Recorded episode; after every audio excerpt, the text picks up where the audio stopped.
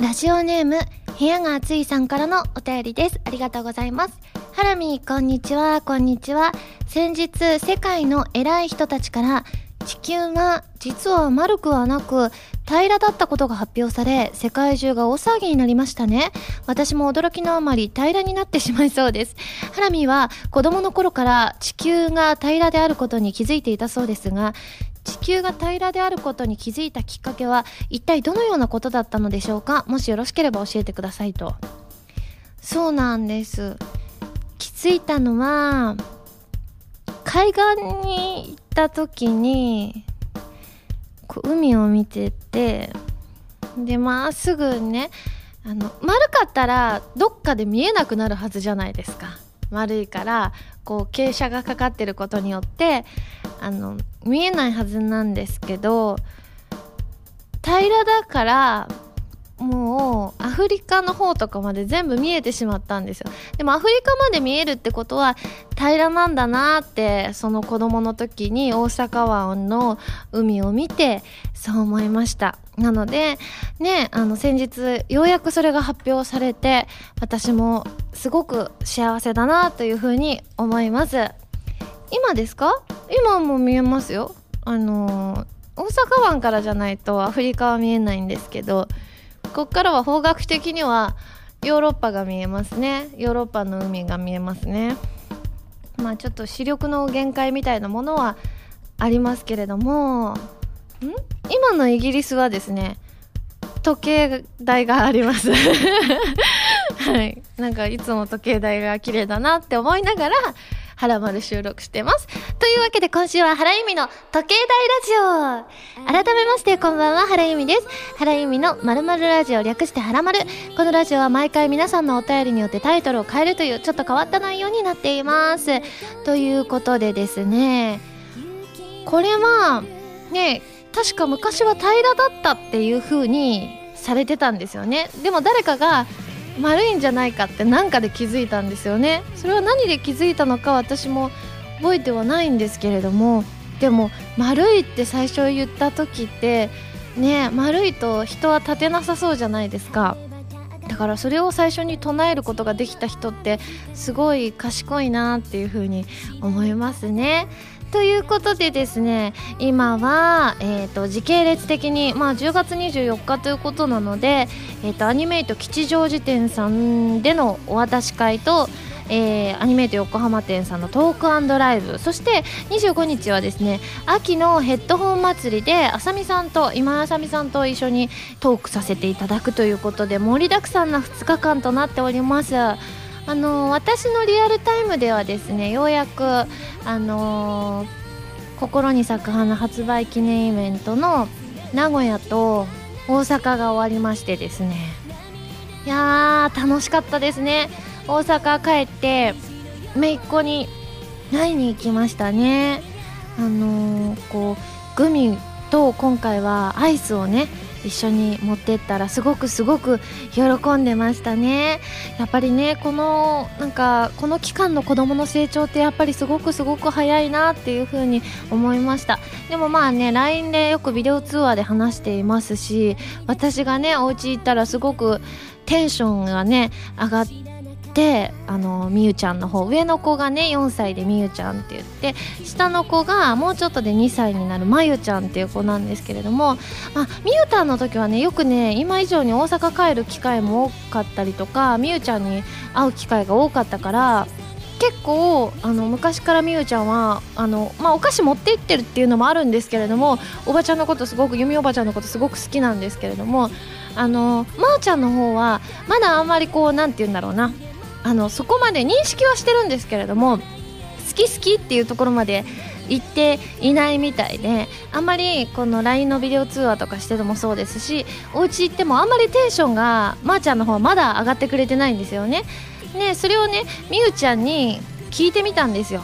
ねしたらみゆちゃんに「なんでまーちゃんこうおばちゃん来てたらこうおばちゃんに興味持ってくれへんのかな?」って聞いたらみゆちゃんがきくないからっていう風にはっきりと言ってました。やっぱり子供はすごく言葉を選ばずはっきり言ってくれるあたりが可愛くていいなというふうに思いましたが、まあ、あの今ねちゃんと帰るたびにあのまゆちゃんまだちっちゃいんですけれどもあのお菓子とかね好物のものを持っていってるのできっとそれがね3歳とか4歳になったら私が今やってる努力がきっと実を結ぶと思うのでまたね1年後2年後のまゆちゃんが私に興味を持ってくれてると信じて、えー、日夜お菓子を持っていきたいと思います。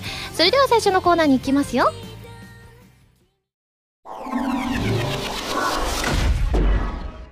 放送席放送席。そしてはらまるファンの皆さん今日のヒーローふつおた選手です。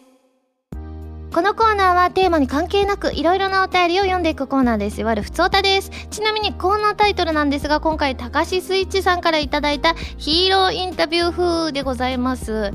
いやーね阪神はねダメでした。負けちゃいましたね巨人にね。いやでもねヤクルトが久しぶりにねいい感じになってですねまあ最終的に誰が日本一になったのかまだ分かりませんけれどもきっとね松崎玲ちゃんとか喜んでるんだろうななんていうふうに思いますということでですねえー、普通歌ご紹介していきたいと思います。ハンドルネーム伊藤さんです。ありがとうございます。皆さん、こんにちは。こんにちは。10月11日日曜日の名古屋アニメイトお渡し会に参加しました。自分は肌綺麗ですねなんて話をしたものです。私は以前インプロビゼーションのミニライブに参加したのですがお渡し会は初めてであんなに原さんと近くで接することができるなんてとても驚きました。しかも会話できるとは知ってましたが緊張している自分にとっては会話時間が長い嬉しいと同時に緊張に拍車がかかりました。さらに近くで見る原さんはとても綺麗で恥ずかしくて目を合わせられませんでした。会話も原さんから振ってもらいました。でもとっても楽しかったです。ぜひ次回リリースイベントが開催されるのであれば絶対に参加したいと思います。ありがとうございました。あ浜田 P がかっこよかったです。といただきました。ありがとうございます。ということでそうなんです。大阪と名古屋。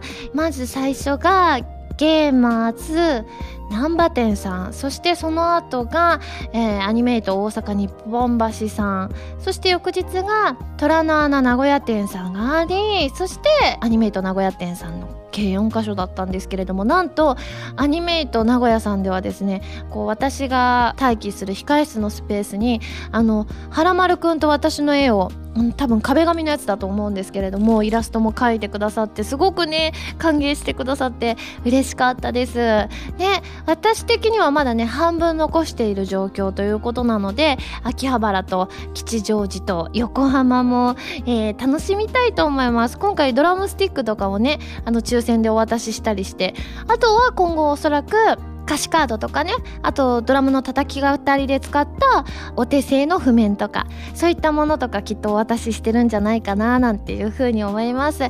これから参加される方はぜひ一緒に楽しみましょうね。えっ、ー、とそれ以外ですねえっ、ー、と質問メールいただいておりましてハンドルネーム晴れに変えてやったぜさんです。ありがとうございます。質問なのですが握手会お渡し会のハラミーの様子を見ていると非常に多くのファンの顔を覚えている様子でした。私は人の顔を覚えるののが苦手ですので何かコツがあればご教授ください。あーでも私ね結構ね覚えすぎるがゆえにあの実際こうなんかお話しするのは初めてでもトークライブの時もう、まあ、結構近い距離でお一人ずつの顔をしっかりと見ているのでなんかこう皆さん的には話すのが初めてだから「初めまして」って言っていただくたりするんですけれどもあれ？あれ？私会ったことあるのにああでもあそこ話すのが初めましてなのかなとかいうふうに思ってしまうぐらいなんか結構人の顔を覚えるのが得意みたいですね。なのでうんコツか。コツ私もだからコツがないんですけれどもなんだろう。うんでもこうねお手紙とかくださって何度かくださってたりするとやっぱりお名前メールでもそうなんですけれども本名とハンドルネームってなんかこうあこのハンドルネームの方はこの本名だっていうのとかなんか頂いていくとこう暗記していくんですよ名前って。だからその暗記したお名前と一致した時にあの名札とかこうつけてくださってたりするとあいつもメールくださってる方だとかっていう風に一致したりするのでねその瞬間は私も感動を覚えますね。だから晴れに変えてやったぜさんは人の顔覚えるの苦手だったらどうしたらいいんだろう。私も本当難しいけどうーんコツコツかコツないんです。うーんえー、うーんじゃあなんかうーんうーんあじゃあその人のなんかすごい特徴とかをなんかあの覚え慣れるまではその人の特徴一番特徴的な部分とかをあの紙とかに書いていくのいいかもしれませんね。えーと、名札はあった方が良いですか？と今あのスタッフさんが聞いてくださってるんですけどまああるとすごくねあのお名前呼べるじゃないですか。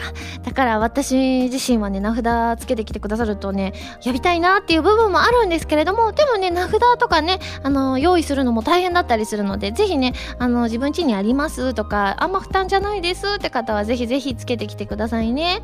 えー、続いて、みのりんさんからの質問。今回のリリースイベントに来られた際に、各店舗さん用のポスターにサインとゆるキャラを書かれたとおっしゃってましたね。自分も千年3号さんのツイッターでも紹介されていたので拝見したのですが一つわからないことがありますので質問をさせてください。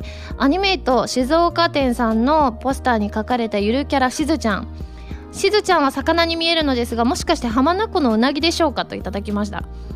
そうです。あの静岡って何が有名ですかねってあの虎の穴名古屋店さんのあの店員さんにお聞きしたんですよ。たらやっぱりうなぎですかねと。言っていただきまして分かりやすいようにうなぎと後ろに富士山を書いておきました。あの今各地でね最初南君難波店の南君を書いてからですね毎回ゆるキャラ生み出しておりますのでぜひねお店行かれた際はそのポスターにも注目していただきたいと思います。えその他感想メールくださった方お名前だけご紹介します。野町さん愛の風さんサテライトさん柴犬さんガハラさんのしみーさん勝利さんメノさんリュウさんトッティさんもつくろさんビメーダーさんチョコさんシムーンさんショポロディダスさんミカーナンバー P さん、ゆずんさん、タコツボ軍曹さん、ルキちゃん、ニャラさん、蛍光イエローさん、雪月花さん、満足先生さん、キノピーさんなどなど他にもたくさんいただきました。ありがとうございます。続いてハンドルネームお米大好きさんです。ありがとうございます。はじめまして、はじめまして。第162回のゲストに出演された、えー、綾羽さんのお話に出ていた車椅子の方がボールをゲッツされた件についてですがあれは私です。とっても笑顔になっている姿を目撃され嬉しさもあり恥ずかしさもあり。さてなぜあんなに笑顔だったのかと言いますとあのボール実は私の尊敬する今井あさみさんのボールだったんです。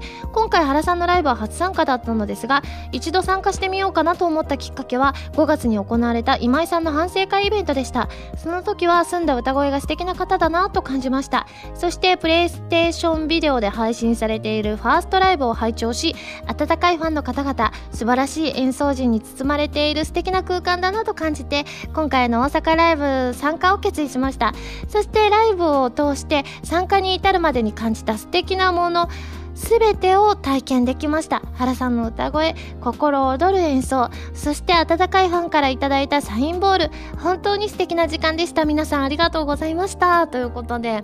あそうだったんですね。わざわざメールをくださってありがとうございます。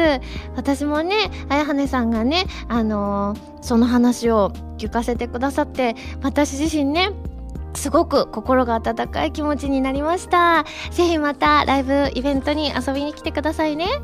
続いてキャベツじゅんさんです。ありがとうございます。ハラミこんばんは。こんばんは。9月末までゲーマーズさんで行われていた等身大のハラミサイン入りポッププレゼントに応募したところ発売記念イベントも行われたゲーマーズ難波店さんのポップが当たりました。おめでとう。しかしこういう大きなものが当たるのは初めてなのでどういう風にしたらよいか悩んでいます。ハラミならこんな時どうしますか？ハイドさんのサイン入り等身大ポップがハラミの家に来たというシチュエーションで教えてくださいといただきました。えーでも私、あの、ハイドさんの、今ね、家帰ったらね、全部私のね、私の部屋のポスターが全部私に変わっていたんですけれども、あの、私が住んでいた頃は、あのー全面あのドア以外ハイドさんをあの4方向に貼っていたんですよ。だからその時に一番まあお気に入りのハイドさんっていうのがその中のポスターの中にもありましてちょうどあのーグランドクロスツアー1999年98年か99年ぐらいのハイドさん黒髪のあのーちょっとだけあのー長な長髪ってほどじゃないようなあのちょっと長いぐらいの髪の長さのハイドさんなんですけれどもそのハイドさんが特にお気に入りだったのでやっぱりチューっていうのはよくやりましたよね。だからきっと私も今ハイドさんのサイン入り等身大ポップが来たらまあでもせっかくの等身大ですから抱きつけるわけですよ。だから抱きついたりほっぺにチューとかしたりとかね。でテンション上がったもしかして唇にチューってするかもしれませんのでもしかしてねキャベツジューさんもテンションが上がられたらぜひぜひ試してみてください。続いてロキュータスさんです。ありがとうございます。庶民のハラミこんにちは。こんにちは。俺がお嬢様学校に庶民サンプルとしてゲットされた件第1話視聴しました。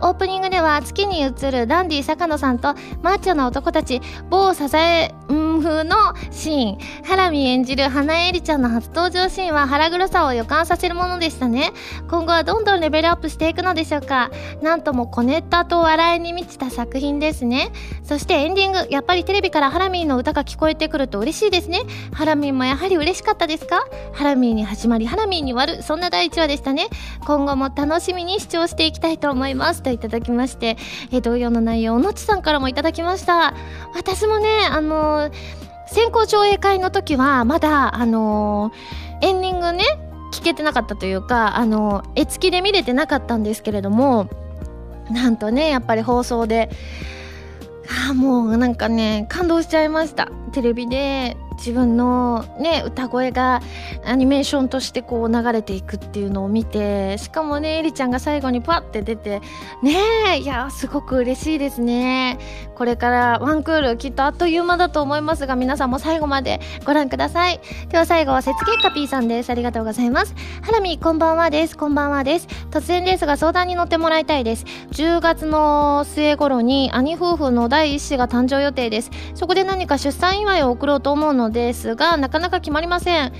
えー義理のお姉さんはなぜ兄と結婚したのかわからないぐらいのイルフワ系の可愛い人なのでどことなくハラミーに似てる気もします。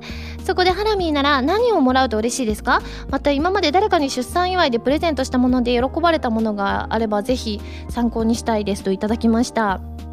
そうですね。私ね出産祝いプレゼントを友達にしたことあるんですけれどもあのやっぱりうちの姉がそういった意味でね出産の先輩なんで姉に聞いてみたらよだれかけがすごい嬉しいっていう風には言われました。やっぱりねよだれかけやっぱ赤ちゃんってよくよだれ出てるじゃないですか。だからよだれかけって何枚あってもたくさん選択するそうなんですけれども何枚あってもありがたいっていう風に言ってたのでもしかして雪月花 P さんはよだれかけをプレゼントすると喜ばれるかもしれませんよ。ぜひぜひ検討してみてください。このコーナーでは皆さんからのお便りをお待ちしております。普通おた係までお送りください。以上放送席放送席そしてハラマルファンの皆さん今日のヒーローふつおた選手です。でした。私の7枚目のシングル「トワイライトに消えないで」が2015年11月25日に発売されます。テレビアニメ「俺がお嬢様学校」に庶民サンプルとしてゲットされた件エンディングテーマの「トワイライトに消えないで」やギャルガンダブルピースオープニングテーマの「バンバン」を含む3曲を収録。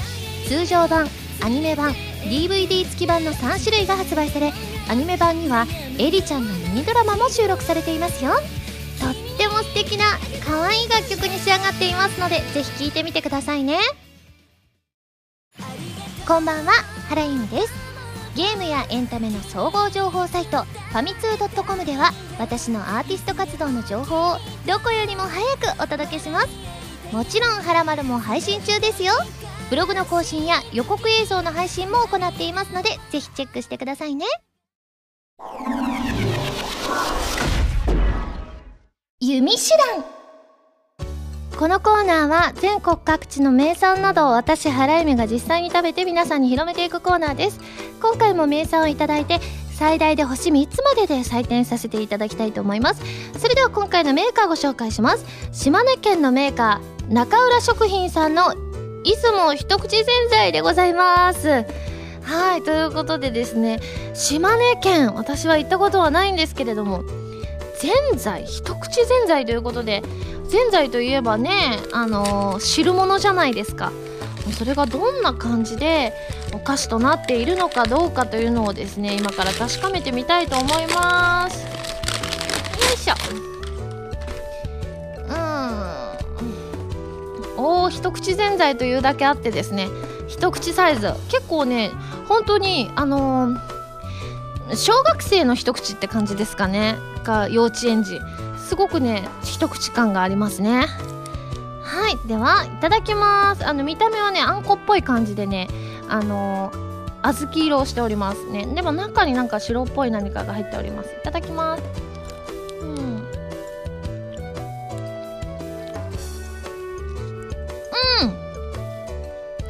ぜんざいですねこれは。うん。甘さがねしっかりとありまして。うんでも不思議な感じ。ぜんざいがあのちょっとゼリー状になったようなそんな食感でございます。すごい。一口で食べた感がすごくありますね。ということでですね美味しくいただきましたので早速採点をしちゃいたいと思います。ユミシランの評価は星。2.6です。ということでですね美味しくいただきましたので感想を生 CM として披露したいと思うんですけれどもまあ出雲といえばね白うさぎさんを思い出しますよね。出雲神話のね。だから前もねちょっとね出したみたいなんですけどうさぎさんは。ちょっと久しぶりにまたそのうさぎさんを出したいと思います。CM スタートぴょんぴょん。久しぶりだぴょん。出雲から来た白うさぎだぴょん。今日のおやつは一口前菜だぴょん。ぴょんぴょんバイバイぴょん。中浦食品の出雲一口ぜんざいぴょん。はいということでですね久々にうさぎさん出しました。私もねちょっと軽く忘れかけておりましてですね。あのー、聞き直してですね今回書かせていただきました。どうでしょうか。このコーナーでは全国の名産情報を募集しています。名産をお送りいただくのではなくどこの何が美味しいかといった情報をメールでお送りくださいね。以上「ゆみしらん」のコーナーでした。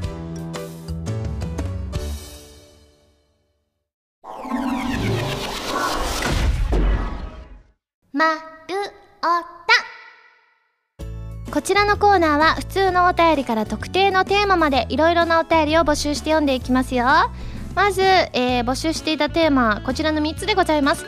おのちさんからいただいた運動会や文化祭の思い出そしてテスタオットさんからいただいた最近のマイブームそして一行物語僕渡辺剛が語ろう15年前に犯したたった一度の過ちのことをでございます。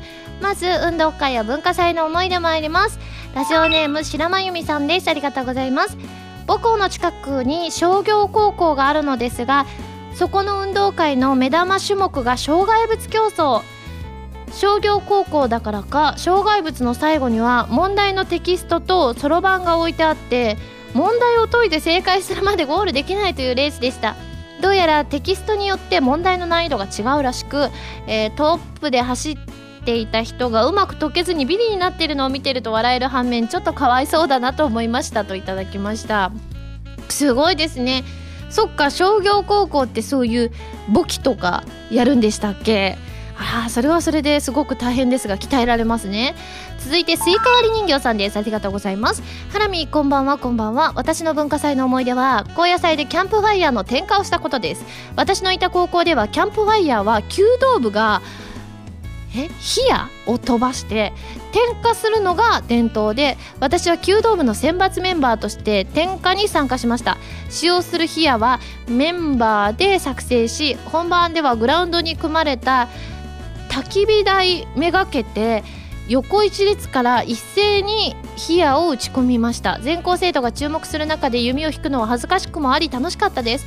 ちなみに私の放った矢は焚き火台にギリギリ届かず点火に影響しませんでしたといただきました。すごいですね。弓道部さん火付きの矢を飛ばしてそれで点火させるってかっこいいですけどなんかちょっと私ならビビってしまいますね。続いてラジオネームせなさんです。ありがとうございます。私が高校3年生の時の文化祭の思い出です。私は当時バンドを組んでいて文化祭のステージで演奏することになっていたのですがえー、文化祭当日は台風による大雨でその影響で演奏中に10秒間ほど停電してしまいました。演奏は止まってしまうと思ったのですがドラム担当が起点を聞かせて感想をつなぎ、えー電気復帰後そのままサビに入ったのでまるでそれが演出のようになり観客は大盛り上がりでした。結局その後本格的に停電してしまったのでライブは中止になってしまったのですが高校最後の文化祭で思いがけない演出ができたので良かったかなと思っています。ちなみにその時演奏していた曲はラルクのレディーステディーゴーでございます。といただきました。なるほど。これびっくりしますけれどもドラムの方はすごいですね。こうその瞬間あこれはいけないと思って叩き続けたということですよね。いやーでもこういうねあのライブとかあるとまあいろんなトラブルとかねいろんなのとかって起こるかもしれないじゃないですか。そういう時にこういうことがねできるように私もなりたいなと思います。では続いてマイブーム参りますよ。ゲルマン人さんです。ありがとうございます。最近のマイブームですが塩昆布ですね。これはとある女性声優さんがラジオで塩昆布は何にでも合う。チャーハンとかに入れても美味しいと言っていたのを聞いて早速試したんですが美味しい。それからというものパスタ野菜炒め肉じゃがなどありとあらゆるものに塩昆布を入れるようになりました。ほんと何にでも合うのでおすすめですと。すごい。肉じゃがにも入るんですか。すごいですね。あれで塩昆布っておお菓子のやつですかね。何でしょうね。うんちょっとぜひ皆さんもね結構はらまるはグルメな方も多いですので試してみてくださいね。うん？塩昆布？あこれだ！あわかりました。あのお菓子のやつじゃなくても売ってるあのスーパーとかで売ってるやつですね。ぜひ皆さんも試してみてください。続いてゆきてさんです。ありがとうございます。最近のマイブームですがうまい棒です。普通の袋のスナック菓子は比較的値段が高く少量ですがうまい棒ならば量が多くかつ調節が効くことが魅力だと思います。私は小腹が空いた時に食べています。1袋30本をまとめて買い置きしておくと日に1本で1月持つので便利かなと思います。私はたこ焼き味が好きですが原さんはどの味がお好みでしょうかと。私は明太子味が好きですね。ちょっとピリ辛で美味しいなと思いますね。続いてあチーズ味も好きですね。じゃあ続いて笠野さんです。ありがとうございます。私の最近のマイブームは参加したライブやイベントのチケットをファイルに保管することです。時折パラパラめくるだけでその時の楽しかった記憶を鮮明に思い出すことができて楽しいですよ。あもちろんハラミーのリリーベやソロライブのチケットも大切にしまっています。チケットを大事に取っておく人は結構多いんじゃないかなと勝手に思っていますという。あでも確かによくお聞きしますねこういう方は。私も大阪の時はきっちり撮ってたりしたんですよね。あとまあでもラルクとかバンプスとかはあのファンクラブに入っているチケットって結構豪華なんですよ見た目が。でも私それで取れなくて結局あの普通の一般とかで取ってコンビニとかで出したやつってなんか印字されてあるやつじゃないですか。だからファンクラブチケットは割と置いていたりしますね。ぱねその時のこととか思い出せたりしますからね。はいということで続いて一行物語参りますよ。今回の脚本は高志スイッチさんアスカさん雪月カピーさん南風パワーさんくずりさん星さん M ゴリラさんビメーダーさんです。ということで一行物語参ります。僕渡辺剛が語ろう。15年前に犯したたった一度の過ちのこと。その日は朝から雨だった。お腹が空いていた。あまりにもお腹が空いていた僕は妹が冷蔵庫に隠していたプリンは美味しかった。そう。それは僕のプリンではなかったのだ。その様子を家政婦が見ていた。僕はなんてひどいことをしてしまったのだろう。彼女は私に愛想を尽かして出て行ってしまったんだ。まさかこんなことになるなんて思いもしなかった。許してね。ということでですねこれはまた前回とも打って変わってえっ、ー、とね前回はちょっとおじいちゃん気味でしたからね。そうだ100何歳だっていう話だったんですけれども今回はですねプリンでしたねキーワードは。ねじゃあ振り返っていきましょう。高橋スイッチさんその日は朝から雨だったとね雨の日だったんですね。そしてアスカさんお腹が空いていた。まあ人間誰しもあります。そしてね雪月花 P さんあまりにもお腹が空いていた僕はっていうのを入れてくださってたからすごいリンクしててお腹空いてる者同士リンクしててよかったですね。そして南風パワーさん妹が冷蔵庫に隠していたプリンは美味しかった。隠していたんですね。そうこれ南風パワーさんで次はくずりさんですね。そうそれは僕のプリンではなかったのだ。すごいですよね。プリンというワードがですねなぜかこの2人でつながっていると。そしてまた南風パワーさんその様子を家政婦が見ていた。まあねつまみ食いというかあのー、してるのをねよく家政婦さんとかがね見たっていうドラマありましたけれども今回も見られちゃってたんですね。そして星さん僕はなんてひどいことをしてしまったのだろう。そうですよ。妹さんが隠していたということはよっぽど好きなプリンだったんです。そして M ゴリラさんからいただきました。彼女は私に愛想を尽かして出て行ってしまったんだ。妹さん彼女というのは妹さんですね。ダメです。確かに。勝手に食べたらね。でビメーダーさんまさかこんなことになるなんて思いもしなかった。そうですよね。プリンを食べることによってまさか出ていかれるなんて思いませんでしたもんね。そして最後星さん許してにゃんということでまあ可愛く許してにゃんって言ったらきっと妹さんもね和んで帰ってきたかもしれません ということで皆さんいかがでしたでしょうか？ねやっぱりねこう微妙にリンクしていたりするのを発見するとねつなげたくなったりしてすごい面白いななんていうふうに思いますね。ではですね、えー、募集するテーマ引き続きおさらいしたいと思います、えー、雪月花 P さんから頂いた身近な人の格言名言そしてやっちまったなと思ったことそして一行物語ははらまるくんとはらまる子ちゃんはデートに出かけましたというのビメーダーさんから頂きましたね。ということでテーマのネタや自炊のネタも募集しています。丸太ではテーマのお便りからそれ以外のものまでいろいろなお便りを募集していますよ。どしどしご応募ください。以上丸太でした。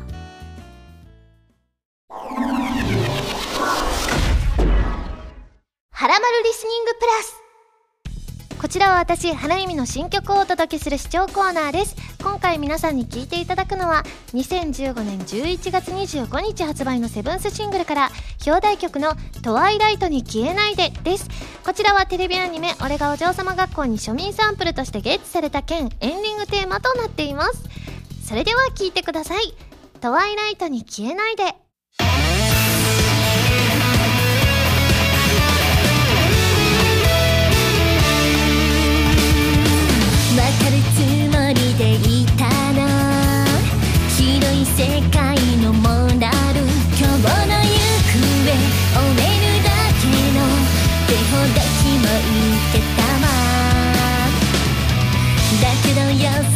不可能なこの想いに名前を付けられない私がいるマニュアルじゃダメけど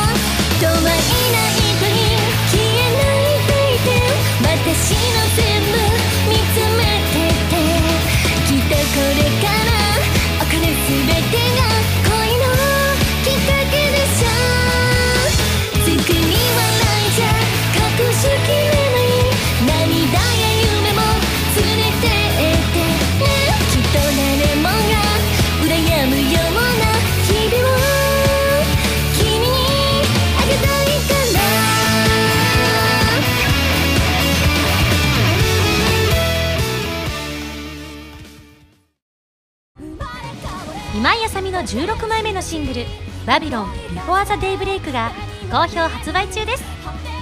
新曲「バビロン」のほか任天堂 3DS 版「コープスパーティー Blood Covered Repeated Fear」オープニング曲「シャングリラ2015バージョン」SSG のミュージックパズルで制作している「ディープオブフェイスが収録されています。皆さんぜひ聴いてみてくださいね。ぴょんぴょん。久しぶりだぴょん。いつもから来た白うさぎだぴょん。今日のおやつは一口前菜だぴょん。ぴょんぴょん。パイパイぴょん。中浦食品の出雲一口ぜんざいぴょん。ピックアップファミ通ニュース。このコーナーは、はらまるを配信しているファミツー .com に掲載されたニュースを私、原由美がお届けするコーナーです。今回ピックアップするニュースはこちら。声優原由美さんのニューシングル、トワイライトに消えないで、収録楽曲ミニドラマ出演声優決定。声優歌手として活躍する原由美さんのセブンスシングル「トワイライトに消えないで」のアーティスト写真と収録楽曲またアニメ版に収録されるミニドラマの出演声優が公開された。ということでございましてこちら今日メールでも読ませていただきました。俺がお嬢様学校に庶民サンプルとしてゲッツされた剣のアニメのエンディングテーマでございます。ね、イベントとかでももうすでにお話はしているんですけれども千葉の富津海岸で、えー、撮っていただきましてですねこちらねあのワーゲンバスというね車と一緒にもたれかかってるやつですね。すごくねこの時ねもうあの撮影終盤の綺麗な夕暮れ時に撮ってちょうど猫ちゃんがあの近くにニャーニャーっていた頃ですごく和みつつ撮ったなっていうのを覚えていますね。まあそのうちもしかしてもうこの配信の頃にはもしかしてわかんない。あまだかな？ミュージックビデオ公開されてるかどうかはまだわかんないですけれども今回ねすごく朝からそして日が暮れるまでね撮っていただいたのでですね綺麗なあの夕焼けもご覧いただけるんじゃないかなと思います。そして、えー、ミニドラマの方ね花江絵里としてのドラマがあるということなので私もすごい嬉しいですしなんとキミトとの絡みということでございますのでねアニメの方では第1話の冒頭の方でねあの一瞬だけキミトとエイリちゃんの絡みがあったんですけれども今回ミニドラマということなのでこの2人が出てくるのでがっつり聞いていただけると思います。ぜひぜひチェックしてみてください。以上ピックアップファミ通ニュースのコーナーでした。